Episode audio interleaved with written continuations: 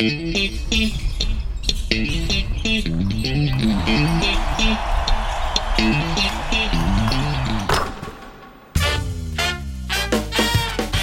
ホースミカがお届けするポッドキャストシーホースキャスト略してシーキャス。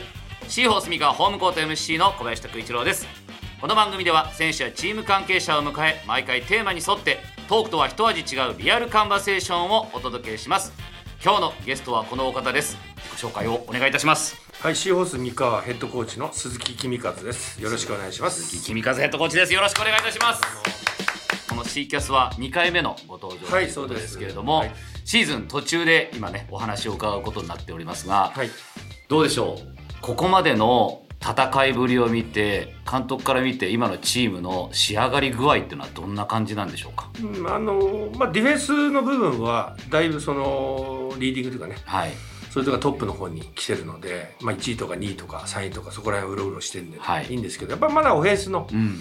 ケミストリーがやっぱり時々ゲームの中でちぐはぐなとこあるので、はい。そこがもうちょっとやっぱりクリアになってくれば、うん。だいぶううちの理想的なことができると思うんですけどね。そのちぐはぐが起こってしまう理由っていうのは何なんですか？それはやっぱりあの新しい選手はいたちでスタートがやっぱり変わってるん。っていうのと、新しい選手たちが多いっていうことですよね。うん。はい。その辺のやっぱり改善策としては練習を重ねてコミュニケーションを取るっていうのが一番なんですか？はい。まあ、コミュニケーション取るっていうのも大事ですけど口だけでそんなあったりはできないので、はい、やっぱり練習。うん。練習してその合わせる練習。はい。タイミングドリルとかっていうんですけど、い。そういう練習をやっぱり積み重ねていかないと、うん。なかなかそういうのっていうのは黙ってたらそのままシーズン終わっちゃうので、はい、っていう感じですね。そこを今じゃあ重点的にやはい、やってますね。ってるってかといってそれをばっかりやってると今度ディフェンスがダメになっちゃうので となると練習はかなりハードですね。やらなきゃダメですよね。特に今年はね若い選手も多いし。はい。はい。でもそういう意味で言うと若い選手が多いって今話がありましたけど、はい。その分、まあ、疲れの回復も早いっていうところもあったりすそうですね。あの本当に回復も早いし逆にこっちがやりたいこともたくさん種類が増えるのでね、はい、そういった意味ではすごいいい伸びしろがあるっていうかね。うん。伸びしろあるあるって言ってシーズン終わっちゃったら困るんですけど、はい。やっぱりそこをやっぱり信じてはい、教えていかなきゃいけないっていうところですね。特に今スターターで見てみると、はい。外国籍のカイル選手ガードナー選手2人はまあ30代ですけどあとの3人はみんな20代。そうですね若い選手ですよね。はい。その技術的にもまだまだ伸びしろもある、もちろん彼らがまだ分かってないところがたくさんあるので、完璧な状態ではああいう感じじゃないのでね、はい。そういった意味ではあの非常に個人のスキルも上がるでしょうし、はい。それからそういうチームプレーうんっていうかチームの合わせとか、はい。あーそういうこともだんだん覚えてくるからね。うん。そういう意味では非常にいろんなことができるしかも可能性がある選手たちだと思いますよ。チーム内でのいい意味でのライバル心というか競争みたいなのあったりしますか？もちろんその負けないっていう感じでやっていますけどもまあ時々やっぱりなんとなくこうふわっとしてしまう場面がありますよね。だからそこがやっぱりこうチームのだんだん崩れるけあのあ要因になってくるんでね、はい。そこら辺は注意しないといけないですね。うんまあそこですよね、はいやっぱり常にみんなが戦う姿勢を持っていないとっていうそういうことですね。あのだんだんこう勝ってきたりとか、ちょっと考えただけとか、こうちょっと戦術を使っただけで勝ったりすると、はいああまあ大丈夫だなみたいになっちゃうのでうね。んだから本当の勝負の怖さをまだ知らないので、えー、とそういった意味ではそこをやっぱり引き締めながらやらなきゃいけないなと思ってますね。ただ練習しかないですよね。そうですよね、えー口で言ってやれるもんじゃないしね。はいそこはやっぱりちょっと顕著に出てしまったかなっていうのが例えばバイウィーク前のはい。琉球戦だったり、間違いないですね。名古屋の2戦目だったりとかはいってい。う感じなんですかね。はい。まああの例えば琉球戦に関してはあのクーリー選手がいない、うん。でエバースも出ない。うん。っていうことになって、まあ一応外国人は相手には2人いるんですけど、はい。40分の勝負なので、はい。外国人が多いとか少ないじゃなくて1回限りだったら、えー2人しかいなくてもうん。勝つことってあるんですね、練習もそうじゃないですか、そうですね。だからそこがやっぱりこう大丈夫だと思った選手が多ければ多いほど、まあ、僕も含めてね、はい。やっぱり負けてしまう、うん。そういうのがそういう若さがここ終盤戦で出たかなと。うん。名古屋のゲームもそうですよね。よね。えっとまあいろんなこういうことはやられちゃいけないこういうことは頑張ろうっていうやっぱり試合前の戦術がはい、やっぱり2試合目はできてない、うん、でそれはやっぱりああ外国人が怪我したと。はい。じゃあ俺たち外国人向こうは1人しかいないからうん。いいんだいいんだと思っても、その代わりに出た天傑選手だとか、うんうん爆はい、発しましたよね、レイ・パーカージュニア選手そしたら外国人いないとかいる関係なくなっちゃうわけですよ、はい。だからそこら辺がまあその経験をねやっぱりいい経験としなければうん。いけないなと思ってますよね。そうですよね、はい。でもそのあたりっていうのは先ほどもおっしゃってましたけど口で言ったところでなかなか浸透はしきらないっていうところはいなん、です口で言ってで治るんだったらこんな簡単なことないことで。やっぱり練習中にやっぱりそういう気持ちでやらなきゃいけないっていうことですよね。もう一つは長いシーズンを見た時に、うん。ああいう負けを経験するっていうのもすごく重要なのかなとは思ったんですけどそのあたりいかがですか？あのー例えば今、あのー勝率が、はい。例えばもうほとんど勝てなくて負けてばっかりいるっていう状態だったらよくないですけど、はい。勝ってる状態の時にああいうことが起きるのはチームにとってはすごいいいことですね。まだ序盤なの。で、はいはい、これ終盤になってくるとね、うん。あのまだ修正効かなくなってくるとかっていうのが出てくるんで、だだけど名古屋戦なんかは例えば1日目のゲームと2日目のゲームがはい、全く違う、全く違いますね。逆の展開になっちゃうわけじゃないですか、はいはい。だから少なくとも同じように調子良くなくても、うん。少なくとも調子悪いじゃなくて、はい。普通っていうかねはい。ちょっと悪いぐらいだなっていうのに持っていかなきゃいけないわけですよね。だそれはタイムアウトとかメンバーチェンジとかいろいろ工夫しても、はい。なかなか戻ってこない。うん。だからやっぱりこの最初のね試合前のミーティングでのね、はい。マインドセットをしっかり僕がしなかったかなともっとこういないけどあのまあ一応あの油断したらダメだよと、い。い、なくても関係ないよって話はしましたけど、うん。でもどっかでねうん。やっぱりそういうのが出てしまったということはもうちょっとそれはもう口でやっぱり言うしかないですよね急にえ直前に急に上手くなったりするわけじゃないので。はいはい、そのあたり選手がその声掛けをするっていうところで言うと今中心になってるのは誰ですか？えー、とやっぱりあの、まあ、あのみんなそれなりにあのカエルも喋ってるし、はいはい。あの柏木も喋ってますし、はい。あのただその選手がこう、えー、とコミュニケーションを図ってねリーダーシップを図ってこういう時はこういうふうにやんなきゃいけないよって言ってもね、うん。コーチじゃないので、はい。言っちゃいけないことも言ってしまうこともあるわけですよ。例えばこれを言い過ぎちゃうと選手が萎縮しちゃうっていうことがはい。ここはある程度選手に伸び伸びやらしてる部分なのに、はい。選手が選手に対して言い過ぎると逆にそれが萎縮してしまうっていうことがはい。言ってることは間違ってなくても、はい。言い過ぎるとそういう現象が起きてしまう。はいっていうことがあるんですよ。めちゃくちゃ難しいですね。難しいですよ。はい。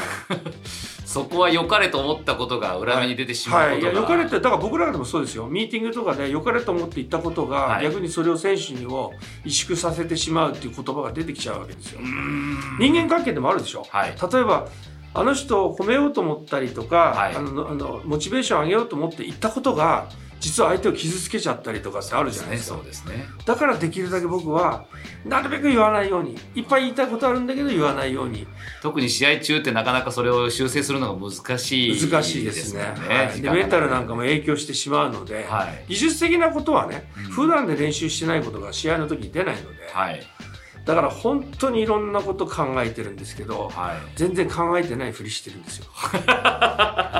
そうだから何も言わないっていうことがもうそれがもうそそもそも作戦だったりもするそういうことですね。はい。そこで言うと例えばなんですけど今シーズン僕見ててすごく感じるのが、うん。長野選手がもう中心になってハドルを組むシーンとかも増えてきてるなとか、あと気づいたのがこの前なんかもそうですけど試合中にファールの数とかをうん。常に確認していてチームファールがいくつうん個人ファールが自分だけじゃなくうてチームメイトも誰々いくついくついくつっていうのを伝えてたりしてだからファール使ってここは止めようとかっていう指示を出しててうんこういうところってすごくシンプルで単純なところですけど大きな大きななんか一つの流れを作る要因でもありますよね。あの練習中に例えばシチュエーションの練習してるんですよ。ね、はい。こういう時はこうこういうファールされてる時はしないでやるとか、はい、で僕はまあ厳しいこと言ったんですけど4クォーターの終わり方みんなできてないっていう話を厳しく言ったことがあるんですけど、はい、やっていいこととややっちゃダメなことってあるんですけど、はい。例えば選手が今チーム何回だからこれノーファウルだよとかっていうのは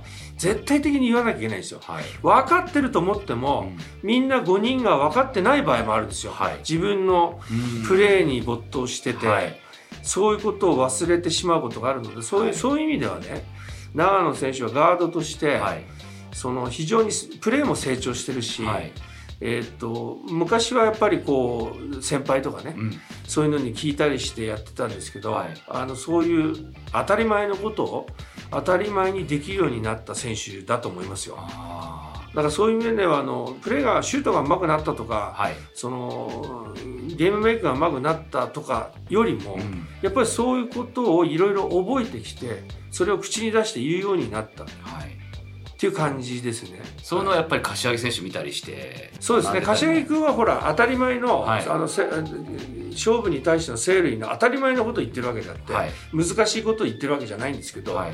そういうことも長野選手とかがガードとしてねはい。自然に出てくるようになったっていうことはね、長野選手も「いやいやいや」と言われなくても分かってますよっていう部分がうん。いっぱいになってきたってことですよ。あーはい。そこはもう一つチームとして成長してる部分そうですね。ですよね。で前はあんまり僕に質問とかしてこなかったんですけど、はい本当に分かんなくなった時ははい。必ず僕に質問してきますので、その時は監督もやっぱありもちろんもちろん。それはもうチャンスだと思ってはい。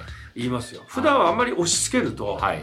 まああのちょっとねこう萎縮したりあの分かった分かったみたいな感じで聞かなくなったりしちゃうんでね。はい。そうやって聞いてきた時っていうのは一番聞く耳を持ってる状態なので、はい。それは言いますね。うん。だから毎日毎日同じようにああだこうだああだこうだ言っちゃうと、はい。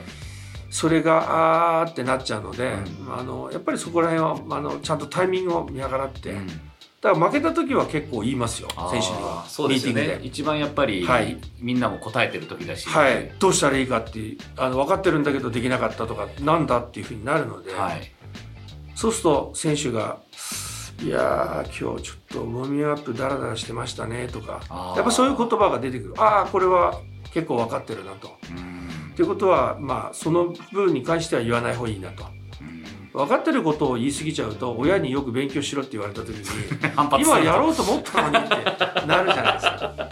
だからそこら辺はやっぱ深層心理の世界ですよはいね。はいまあでも今のウォーミングアップの話もそうですけどやっぱり長いシーズンだとそういう浮き沈みはあるもちろんあります。だからそれは完璧にね、はい強いチームだから全部勝てるなんてことありえないし、はい当然体が調子悪いとか、はいあの相手がものすごい調子よくて、はいいろんな相手もあることなので、はいいろんなことが起きてくるんですね。うんだからそれを最小限に止めるようにやっぱり日々練習していく。うんそういうことがやっぱり接戦で勝つことになるし、はい勝ち星が増えるっていうことになるんですね。全部勝ち星増えてるチームが、じゃあ全部20点差で勝ってるかってそういうことないので。違いますよね、はいでもやっぱり本当に強いチームってのは接戦をこう制するっていうイメージがあるんそうでけどですすね。接戦を勝つチームが、要するに相手が調子よくて自分たちが悪い時に、はいやっぱりそれは接戦で勝てるようになったら、うん負けないチームになるじゃないですか。そうですよねはい。ちょっとだから最後の、バイベケの最後の方のゲームはね、その特に2戦目はいがちょっとおそういうことができてなかったかなっていう感じしますよね。でも序盤からはやっぱり接戦を制するはい、それは序盤はすごいでできてましたね。うんはい。これはやっぱりまたそういう波は戻ってくるそうですよね。はい、コこツコツやれば必ず戻ってくるし、あのダメなことをやっぱりしっかりチームで練習すれば、はい。それはいち早くコーチが察知して、うん。こういうことができてないからやろうよっていう形でやれば、あのしっかりあのチームって戻ってくるし、はい。コツコツやってないと、はい。い、くらやっても戻らないですよね。はい。はい今後のチームの一番の伸びしろっていうのはどこにあると思いますか？やっぱりオフェンスですね。ちょっとやっぱりディフェンスはまあ今まで以上に頑張る、はい。もちろん頑張るし戦術もいろんなのを使っていかなきゃいけないっていうことがありますけどやっぱりオフェンスがもっとスムースにうん。チームのこうボールをシェアしてみんなで攻めるんだっていうねあの、まあ、パスばっかり回しててもね、はい。これは得点入らないですけど、はい。やっぱり速攻出す時は速攻出すとかね、はい。 early の時は early でやると、うん。えーパスでやる時はあの、まあ、うまくしっかりみんながシェアしてやるとかね、はい。そういう flow offense とかっていうんですけどね、はい。そういうのをしっかりやっぱり確立して勝利の方程式をいろんな部分での勝利の方程式をまあ普通チーム作りってね、はい。何年も3年もかかるものなんですけど、うんやっぱりそういうベースがあるので、はい。ちょっとそういうところをマイナーチェンジっていうかね大きく変えた部分もあるんでね、うん。そこを早くあの確立したいなと思ってますね。勝利の方程式をね。どの選手もでも得点を取れるっていう強みもあるじゃないですか、はい。今だと、はい。そこはやっぱり強いですよね。大きいですよね。そうですね、やっぱり去年はまあ金丸選手にちょっと頼ってた、はい。でまあ、インサイドはダバンテみたいな感じだったので、うん今は本当にいろんな選手がその日日替わりではい、あの得点を取ったりするそうですよね。選手が出てくるので、うん。そうなってくるとチームとしては勝ちやすいですよね。そうですよね、はで例えば今だとこうシェファー・ビコーキ選手が代表にも呼ばれてるじゃないですか。西田選手も呼ばれてますけども。このシェファー選手なんかはこう大黒柱として今こう君臨してってほしい選手じゃないですか。そんな中で代表での役割チームでの役割とかっていうのも変わってくると思うんですけど代表ではどんな感じの役割なんですかねシェフ選手いやあのね今トム・ホーバスがはい。やってるバスケットはわりかしうちに近いあバスケなので、ーはい。えっと彼の走る部分と、はい。それからスリーポイントの部分と、まあ、トランジションとあとはい。ディフェンスの部分っていうのは、多分トム・オーバスに合ったバスケットだと思いますね。はいどういうことを学んできてそれをチームに還元してほしいと？はい、やっぱりあのーやっぱり海外とやる場合には、はい。非常にそのフォーメーションなんかでもオはい。プションをしっかり持ったりとか、はい。やっぱり相手がでかいですから、はい。え国内で通用するプレーが海外ではあんまりうまくいかないっていう部分も全部じゃないですよ。うん。そういうのがあるんですよね。だけどやっぱりそのそういうその経験とかね、うん。そういうのはやっぱり代表に選ばれた方がうまくなるので、うん。常にそのえ海外ははい。レベルの高い選手たちが集集まってるわけなので,、はい。でそういった意味でそういうところを一つ一つのところをどんどんどんどんやっぱり試合で覚えていく、はい。ただ走るとかスリーポイント打つとか、うん。ビッグマンだけど打つとかディフェンスとかリバウンドを頑張るっていうのはチームと代表の要求されてることが一緒なので、はい。そそこは一緒なんですね。一緒です一緒です、はい、なんかこの今回もメンバーを見ていて元シーホースも含め、うん。すごくシーホースから、な何人もこの代表が選出されてるなっていうのを見るとなんかこう嬉しくもなってくるんですけど、あのみんなにどうだなんて言われるんですけど、はい。僕は嬉しいんですよね。うん。あよかったよかったと。森川君なんてね、はい。あのまあ、金丸選手のね、はい。あの控えで、まあ、プレイングタイムが、まあ、金丸選手が29分出たら本人は11分しかないとかね、そういう状況の中でデースをあーと練習をしながら、うん。やっぱり成長してくれた選手。でもともとスコアのはい、能力は、うん。えー、とトヨタ合成でもはい。結果を出してますので,、そうすよね。えっと、そういういろんなあー部分ピックアンドロールの使い方とかそういうのはねしっかりうちで覚えて選手なので、うん。うんいやそれはねあのすごい嬉しいですよね。ただ横浜市でしっかり恩返しされてしまって。そうですね、まあ、あの 負けることは僕らは当然ね、はい。勝負してるから悔しいですけども、はいなんかやっぱりああいうの見るとうん。嬉しいですよね。で彼はやっぱり性格もいいし、はい。真面目に取り組んでね、はい。貢献してくれた選手なので、はい。すごい嬉しいですね。まあでもやっぱりそれだけここのチームから基礎を学んでそれだけ日本を代表する選手になっていくっていう選手がいるっていう先ほども木村セットコーチの話にありましたけど、まあ、今のホーバス監督のバスケットのスタイルに似てるっていうところも。そうですね、もうちょっと向こうのがスピーディーで、全員がスリーポイントっていうレベルですけどね、あはいはいはい。スペース取るとか、うんファイブアウトとかフォーメンアウトとか、そういうのでやってますし、うん。で、やっぱりあのスリーポイントとそのペイントタッチはい。とスリーポイントっていうバスケットなので、はい。あの似てますよね、同じじゃないけど似てますね。はい。なのでそのあたりっていうのはすごい相乗効果がすごくあるなっていうふうに感じてるんですけれども、うん学んだことがチームにも感じそうですね、あのーそういった意味では僕らも嬉しいし、はい。逆にね。はい。でまあ彼らにとってもあのなんかうまくやってたっていう話を聞いたので、はい。2人とも、はい。スムーズに。はい。でもスタイル違うのは、うん。普通はコーチが違ったらみんな違うんですよ。はい。何でもそうじゃない。会社だって社長が違ってたらみんなやり方違うじゃないですか。はい。分かってても違うやり方するし、はい。だからコーチが違うっていうことはラマスさんがダメとかホーバスさんがいいとかじゃなくて、うん。みんなコーチは考え方違うんですよ。はい。だからそのホーバスさんのやり方がえー、とじゃあ男子に今合ってるか合ってないかっていうのはこれからの試合で分かるわけなので、はいはい。まああの頑張ってほしいなっていうふうには思いますよね。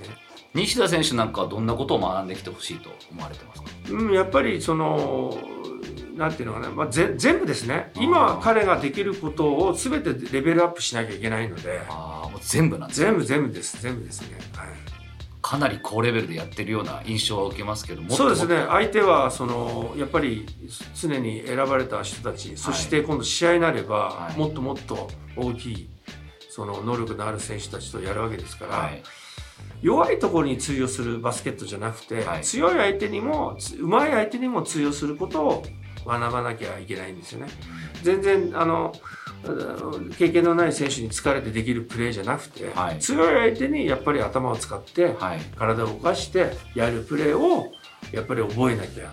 やっぱりいい選手にはなれないし強いチームにもなれないじゃないですか。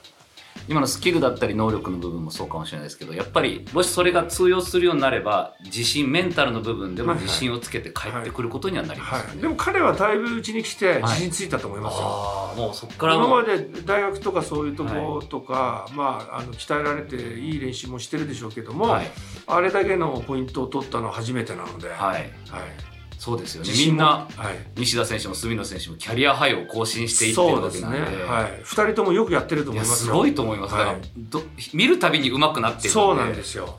楽しみでしょうがないですよね、楽しみでしょうがないですね、はい。なんかこう全員が日本を代表していくはい。選手になっていくのかなっていう。のをそうですね、なんかこちらも見てる方もワクワクしてはい。見てるんですけど、はいでもやはりこうやってそれは今同じことが言えると思うんですけど代表で戦った選手たちが各チームの主力で戦っていて、まあ、帰っていく。その中でそのチームでやっぱ底上げがされるっていうことでまたさらに B リーグも各チーム激しくなってくるとそうですね、それはだから本当に僕らも選手の時もそうですし、コーチやってる時もそうですけど、やっぱりそこでやっぱり自信ついてチームに戻って活躍する選手ってやっぱりいるので、はい。だからそれを無駄にしないでほしいですよね。まあ、強くそれ成長するためだけにやってるわけじゃないですけど、はい。やっぱり日本のためにやってるわけなので、はい。やっぱり危機感を持って、うんやっぱりあの日の丸背負ってんだっていう形でね、やること自体がもうメンタルも強くなってくることなのでね。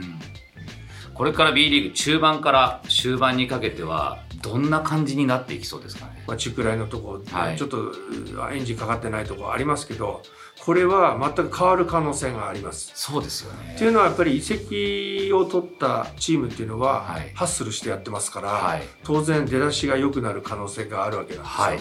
ただこれを維持するっていうのはまた別の問題であってここからまた違う勝負が、あのマインドセットとかいろんな勝負が出てくるので、えー、と大きく入れ替わる可能性がありますよ。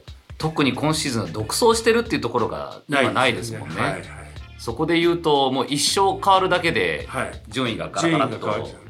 たらればないんです。あと一勝すれば1位だったなとかね。はい。そういうレベルですよね。そういうレベルですよね。今ね。なんでどこがどうなってもおかしくなはい。い、それで平等に当たってるわけじゃないので、はい。成績があまり出てないとこと当たってるチームもあれば、はい。強いとことばっかり当たってるチームもあるので、はい。4分の1だったら全く分かんないですよね特にまた今回東と西の差がそんなになくなってきたのかそうですね。だからファンの人からすればね移籍したことによってね、はい。まあ、どこがどうなるか分からないっていう楽しみ？はい。そういう面白さがあるんじゃないですね。すやってる方は大変ですけどね、はい。そうですよはい。移動もあって、はい。で週の真ん中に試合があって週末試合があってっていう、となってくるとさっきも怪我のお話ありましたけどコンディションが本当に重要になってくるのかな重要ですね。だ僕らも本当にまあ橋本選手が、はい。まあ、でまだできないと、はいでマーシー選手が怪我して、はい。でユートフも怪我して、はい。いうのが続いたので、エトフ選手もそうだったんですね、はい、だからまあ点は取ったりしてましたけど本調子じゃなかったので、うん。ベースとかそういう部分でね、うん。だからこれからはやっぱりそういうこともまあでも怪我をあの怖がってやってたら何もできないので、はいやっぱりしっかり練習もしなきゃいけないので、はい、ケアとかも結構されてるもちろんされてるもちろんしてどのチームもしてますよ、うん。そことのやっぱりはいとなるとせ戦ってるコート上で戦ってる選手たちだけじゃなくてやっぱそれを支えるトレーナーさんだったりとか、はい。チーム一丸となってやっぱ戦っていかあなそうですよね。あた例えばあのそういうケアをするのにもトレーナーさんとかね、はいあの一生懸命頑張ってるし、うん。それから試合するホームゲームだってね、はい、あの運営の人たちがうん。やっぱり一生懸命試行錯誤してね、うん。選手がやりやすいようにするためにやってるわけだからいろんな人の力があってね、うん。チームが成り立ってるんでもちろんファンの人もね、はい。応援してくれてるし、誰が抜けても誰が変わっても必ず来てくれる人もいるし、ね、はいはい。嬉しいですよね。そうですよね、はい。今シーズンなんか特にガラッと変わってしまったから。ちょっとやっぱりね金丸選手のファンとか、そうであの河村選手もね、うん。ファンファンを大事にするはい。選手なのでどうなるかと思ったんですけどやっぱりそれに代わる人たちがまたね来てくれたりとか。連日だって満員ですよ、はい。多分収容人数入れられるだけの人数ははい。毎日入ってるんで、それであのその分減るかなと思ったらあ変わらず来てる人もいますし、はい。はい。だから嬉しいですよね、うん。アウェーも来てますよ結構。そうですよね。同じように。見ます。はい、はい。なんでフリースロー入った時とかシーホースのあのターン、パターンがリズムで聞こえてくるしそうですね。あたくさん行ってらっしゃるんだろうなっていうのは、はい。本当に嬉しいですよねなのでこの辺りでもやっぱり先ほどの話に戻りますけど、若いチームでええ。まだまだこれから本当に未来があるから、はい。そこの伸びしろを楽しんでるファンの皆さんも多いんじゃないかな。そうですね。本当にあの若い選手たちは真面目ですし、はい。あの練習も一生懸命やりますし、はい。人間性もいいしね、はいあの本当に楽しみな選手たちですようね。ん。もちろん金丸選手も河村選手もね、はい。一生懸命やってくれて、はい。あの貢献してくれた選手ですけど、うん。また違ったタイプのね、はい、選手が来て、うん。えーやっぱりこう活力っていうかね、はい。エネルギーを与えてくれてるので、うん。本当に助かりますね。何度もこのリーグ制覇を経験されてる鈴木キムカズヘッドコーチから見てもちろん今のチームっていうのはもちろんこの優勝の可能性もあると思います。で僕らも信じてみんな応援してるんですけれどもそんな中で優勝するために本当に必要なことっていうのは一体何なんですかね？いや一番大事なのはあのやっぱりチームメイトを信頼しながら、はい。みんなでバスケットをきちっとやるかと。はい。必ずその我が出てきたり、はい。そのなんかうまくそのひなんか牽制したりとかね、はい。そういうところが起きてくると、はい。絶対優勝できないんですよね。優勝されるためにはもちろんいい選手、はい。い、い選手がいて、はい。そしてその人たちが仲良く、うん。やっぱり人心を一つにやることがうん。優勝する、あの一番の大事なことですよね。今まで見てきた優勝チームってのはそういうそうですね。感じですか優勝したチームはみんな本当にあの仲仲いいっていうか、うん自己規制してもいいと。バスケットは特にそれが一番チームスポーツは特にそれ顕著に出ますよね、はい、出ますね。シュートタッチ一つとっても繊細なものだと思うんで、はい、ちょっとした心のブレがはい、そこに出てしまうってそういうういのはことですね。あということはじゃあ今の状況で見てみるとこの優勝チーム今まで見てきた優勝チームと同じような雰囲気を持ってるっていうそうですね。同じ近い雰囲気を持ってるし、うん。ただやっぱりこう若い部分があるから、はい。その若さが出てしまうことが絶対あるので、はい。そこはやっぱりあの一つ一つ解決していかなきゃいけないっていう感じですね。そこですね、はい。まあ今言った楽しみな成長の部分とちょっとまだ若さゆえの脆い部分っていうのがありますあります。はい。ありますここが両方これからまたはい手綱を引いていくのが。伸び伸びさせる部分とはい、そういうことです。引かなきゃいけない部分とっていう、まあでも見てる僕らとしてもそこは楽しみな部分なので。そうですね。やっぱり楽しい選手が多いですよね。今ね。はい。何してくれるんだろうっていうのは。で多分その GoTo ガイじゃないですけど最後のボール託した時にこの人ならやってくれるっていう人がコート出てる全員がその可能性があるっていうのが本当に面白いなっていのは。そううですね。みんなやっぱりこういい時なんか全員が活躍したりとかっていうね、はい。ケースがあるんで、はい。誰が良かったけど誰かが調子悪いとかってあったんですけど、何枚の試合か。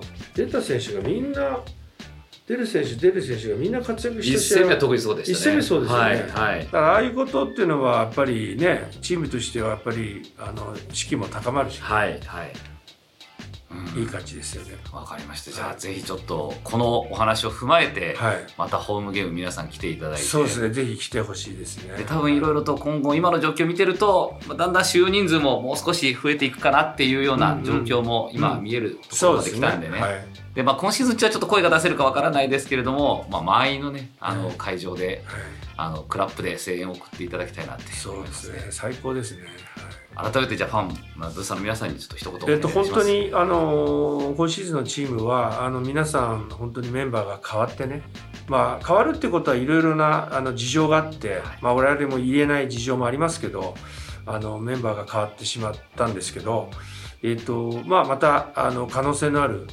選手たちが出来上がった選手というよりも可能性のある選手たちが来てくれたので、うん。